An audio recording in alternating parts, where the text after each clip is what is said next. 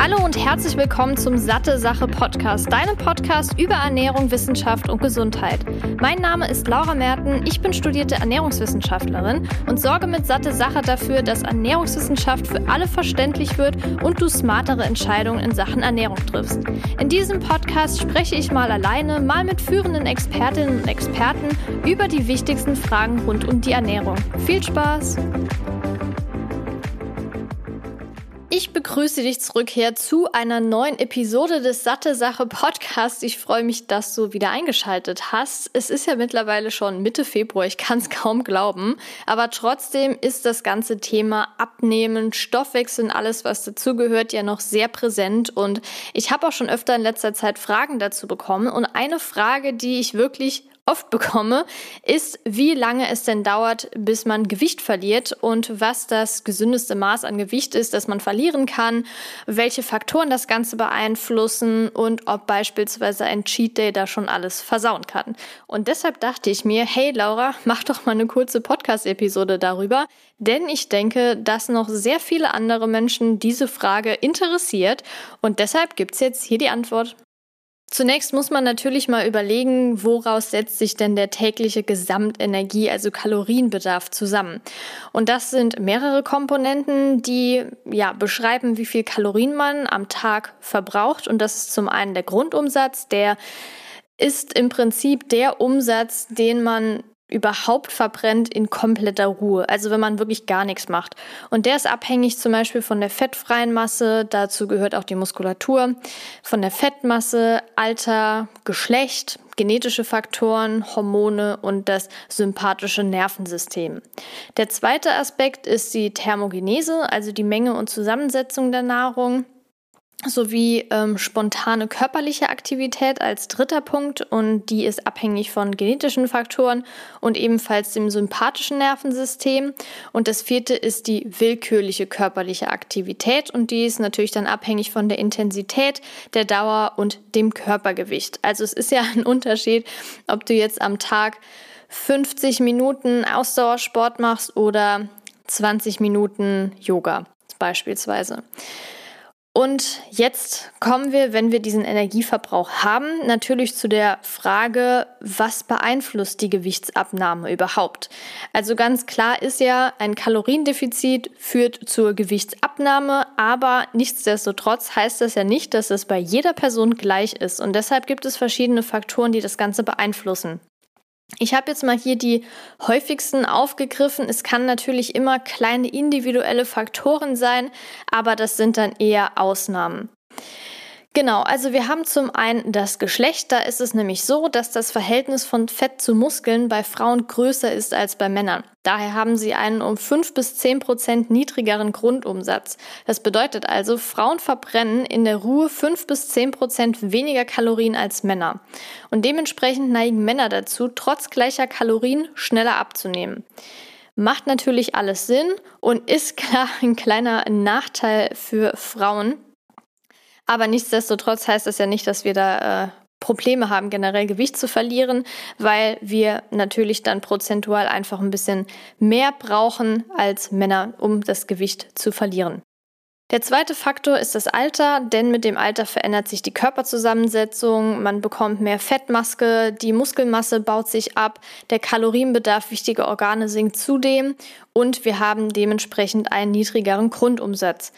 Bei einem 70-jährigen Menschen kann dann auch der Grundumsatz 20 bis 25 Prozent niedriger sein als bei einem jungen Erwachsenen und daher ist auch das Abnehmen schwerer. Das ist auch wirklich eine der häufigsten Aussagen, die ich so höre von älteren Menschen, jetzt nicht nur Ü70, sondern auch so ab der, gerade bei Frauen, ab den Wechseljahren, ab der Menopause, denn da spielt natürlich auch der Hormonhaushalt noch eine Rolle.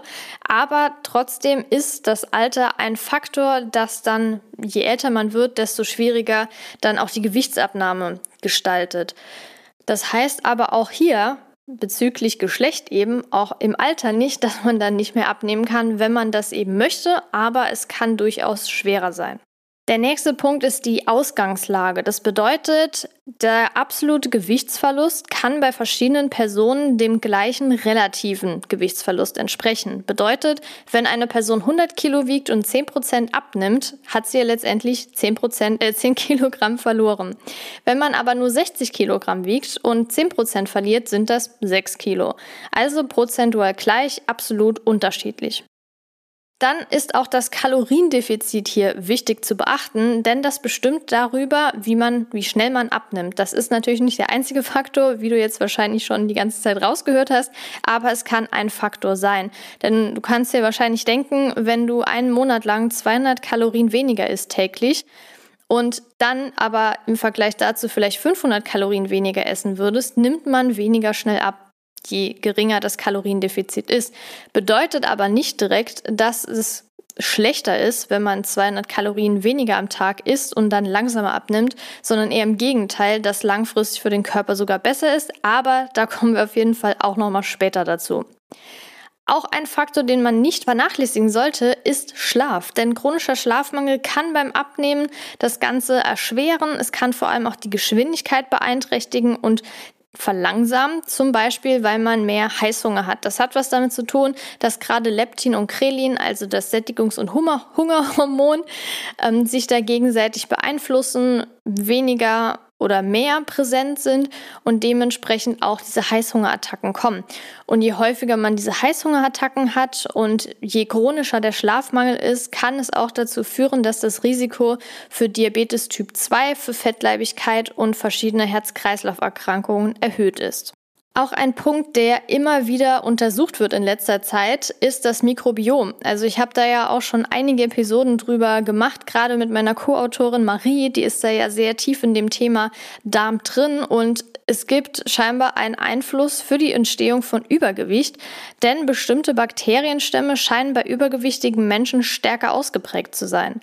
Und das finde ich wirklich sehr spannend. Ich bin gespannt, was in nächster Zeit noch alles zu diesem Thema untersucht wird, weil, glaube ich, immer noch leicht unterschätzt wird, welche großen Einflüsse unsere Darmgesundheit haben kann. Und zwar nicht nur auf das Thema Verdauung, sondern auf den kompletten Körper. Unter anderem hier eben auch bei der Gewichtsabnahme oder sogar Zunahme. Dann gibt's noch weitere Faktoren, die jetzt vielleicht nicht so groß sind wie Geschlecht, Alter und sowas, aber trotzdem von vielen vielleicht auch ein bisschen vergessen werden. Und das sind zum einen Medikamente. Es gibt zum Beispiel Antidepressiva und Antipsychotika, die können die Gewichtsabnahme behindern oder sogar die Zunahme fördern. Oder auch Cortison, weil da ja auch sehr viel Wasser im Körper gespeichert wird, wobei das Ganze ja meistens temporär ist und jetzt nicht unbedingt mit Fettzunahme assoziiert ist. Es gibt auch Erkrankungen wie zum Beispiel eine Schilddrüsenunterfunktion.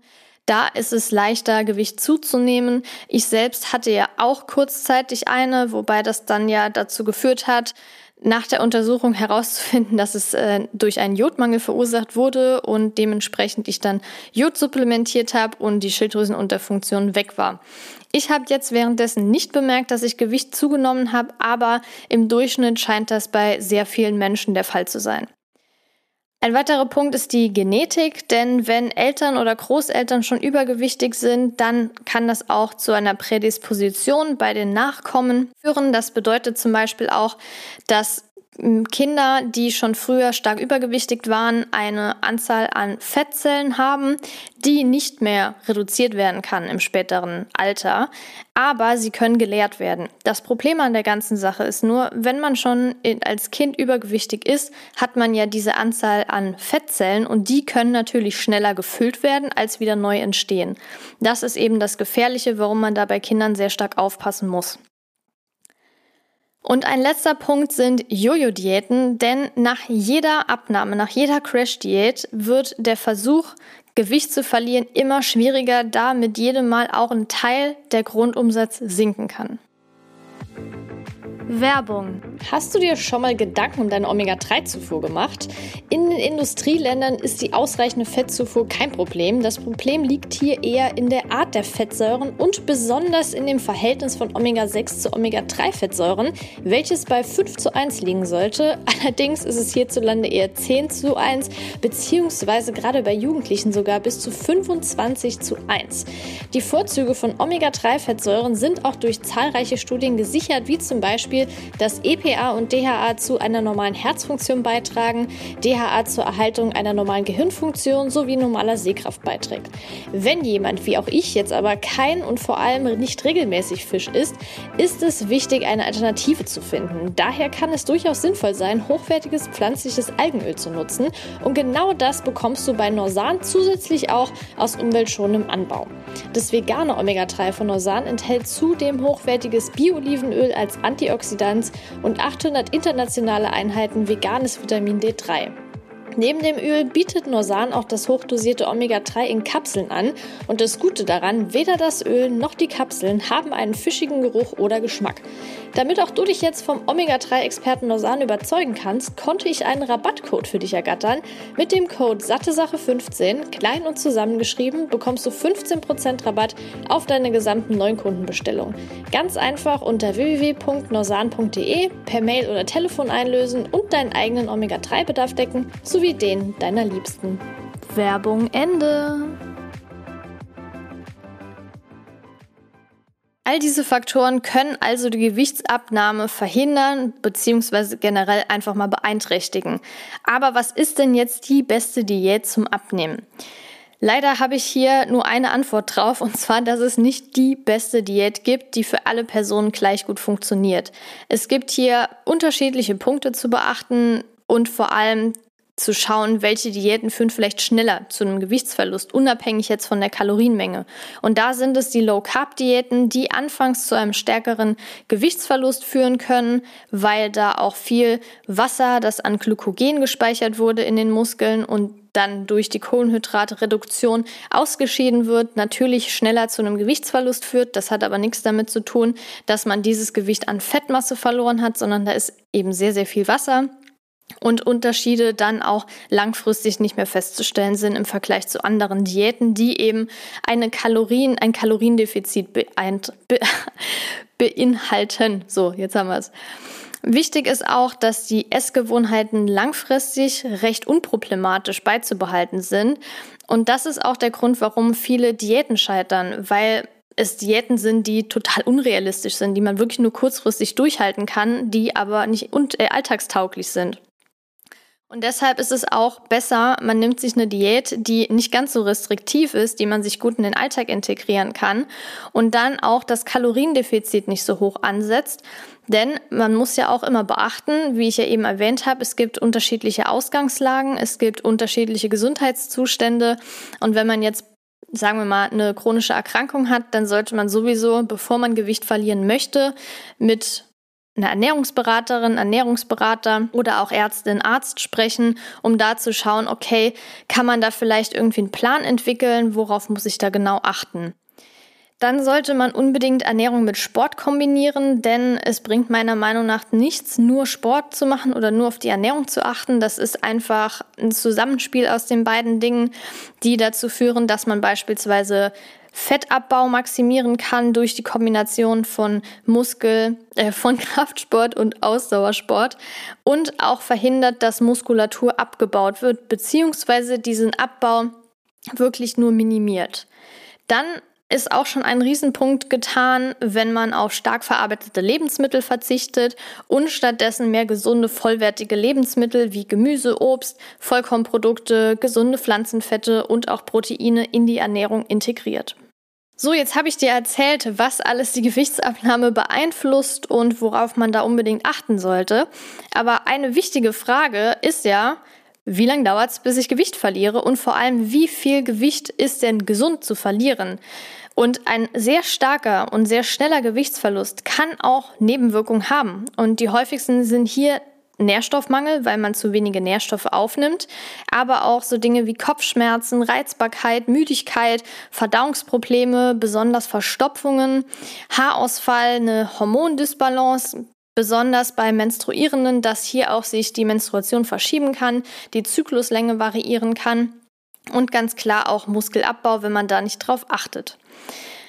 Es gibt verschiedene Untersuchungen, verschiedene Fachverbände, die insgesamt aber im Durchschnitt sagen, dass ein Verlust von 0,5 bis 1,5 Kilogramm pro Woche oder, um das Ganze jetzt prozentual zu sehen, circa ein Prozent des Körpergewichtes als sicher scheinen. Aber man soll beachten, dass das Abnehmen nicht linear ist, denn in manchen Wochen kann man mehr abnehmen, in anderen weniger oder gar nicht. Und das ist komplett normal. Man muss sich da jetzt äh, nicht irgendwie einen Kopf zerbrechen, oh mein Gott, ich habe diese Woche nicht abgenommen, funktioniert das Ganze überhaupt noch? Ja, das ist was komplett Normales und man muss sich nicht verrückt machen. Aber vielleicht als kleine Merkhilfe, um ein Kilogramm Fett zu verlieren, braucht man ein Kaloriendefizit von 7000 Kalorien. Und das sollte im besten Fall nicht innerhalb von einer Woche sein und da jeden Tag 1000 Kaloriendefizit haben, das ist ungesund, sondern am besten auf drei bis vier Wochen verteilen. Das kommt dann schon eher hin mit der, mit dem Gewichtsverlust, der eben empfohlen wird. Also ist ja nicht unbedingt nur empfohlen, sondern es wird auch gesagt, dass das ein sicherer Gewichtsverlust ist, der jetzt mit keinen bis sehr wenigen Nebenwirkungen nur einhergeht. Und eine andere Frage, die mir auch oft gestellt wird, gerade in diesem Bezug, ist, wie sieht's denn mit Cheat Days aus? Cheat Days sind ja gerade, so habe ich zumindest den Eindruck, in dieser ganzen Bodybuilding-Fitness-Szene ein Riesending. Und immer wieder wird gesagt, ja, und am Wochenende ist Cheat Day und da gönnen wir uns alles. Und das klingt natürlich erstmal ziemlich geil, wenn man sich denkt, boah, ich kann die ganze Woche über gesund essen und so, kann mich irgendwie dazu durchringen und am Wochenende hau ich alles rein, was ich mir die ganze Woche verbiete. Ich persönlich halte nicht viel von Cheat Days, aber wenn wir uns das Ganze anschauen und die Aussage, dass durch diesen Kalorienüberschuss an Cheat Days ja der Stoffwechsel angeregt werden soll, muss man dazu sagen, dass man ähm, wegen diesem einen Tag nicht langfristig direkt zunimmt. Also klar hat man an dem Tag super hohes Kalorien, super hohen Kalorienüberschuss, aber es kommt halt auf die Wochenbilanz an. Also vielleicht mal eine kurze Rechnung zum Verständnis. Wenn man jetzt an einem Tag ein Kaloriendefizit von 500 Kalorien hat, macht das dann pro Woche 3500 Kalorien. Das ist jetzt wirklich ein sehr hohes schon, aber nur zur Veranschaulichung. Wenn du jetzt an dem Cheat Day 1500 Kalorien mehr isst, als du normal gebraucht hättest, dann bleibt die Bilanz immer noch in einem Defizit von 2000 Kalorien. Das muss jetzt nicht genau diese Menge sein, das ist nur ein Rechenbeispiel, aber das bedeutet, wenn du einfach in der Woche das Kaloriendefizit höher hast als der Kalorienüberschuss am Cheat Day, nimmst du ja trotzdem noch ab, weil dieses Defizit generell ja vorhanden ist. Je geringer das Defizit, desto länger dauert es aber. Das sollte man einfach nur im Hinterkopf behalten. Also wenn du wirklich gut damit klarkommst und dann an den anderen Tagen standhaft bleibst, dann kann das für dich eine Option sein, langfristig durch dieses Kaloriendefizit abzunehmen. Gewöhnung ist hier, denke ich, ein wichtiger Faktor. Ich persönlich mag das nicht. Ich bin eher in Richtung 80-20 Ernährung unterwegs. Ich denke, wenn du mir hier schon länger zuhörst, weißt du das mittlerweile, weil ich das sehr oft sage. Aber ich finde, es ist sinnvoller, sich nicht über fünf Tage beispielsweise oder sechs Tage lang alles Mögliche, was Spaß macht, zu verbieten, also in der Ernährung Spaß macht, zu verbieten und dann an einem Tag alles reinzuhauen. Das kann funktionieren, für mich persönlich nicht und ich kenne auch nicht viele, für die das funktioniert. Aber ich wollte an der Stelle einfach nur zum Thema Abnehmen und Cheat Days das sagen, dass es hier auf das Wochen, äh, auf die Wochenbilanz der Kalorien ankommt. Ich hoffe, ich konnte die Frage jetzt ausreichend beantworten. Vielleicht kam die auch von dir. Also ich habe wirklich mehrere äh, Nachrichten dazu bekommen. Und freue mich auf jeden Fall, wenn du nächstes Mal wieder dabei bist und genauso auch über einen Like gerne bei YouTube oder Spotify kann man bewerten, bei Apple Podcasts kann man bewerten. Das hilft mir natürlich enorm. Du kannst die Episode auch gerne teilen mit Family and Friends, wenn sich dafür das Thema jemand interessiert. Würde mich auch sehr freuen, dann noch mehr Menschen zu erreichen. Und dann wünsche ich dir noch einen schönen Resttag. Wenn du das direkt schon donnerstags hörst, dann bald ein schönes Wochenende. Bleib gesund. Dein Deine Laura.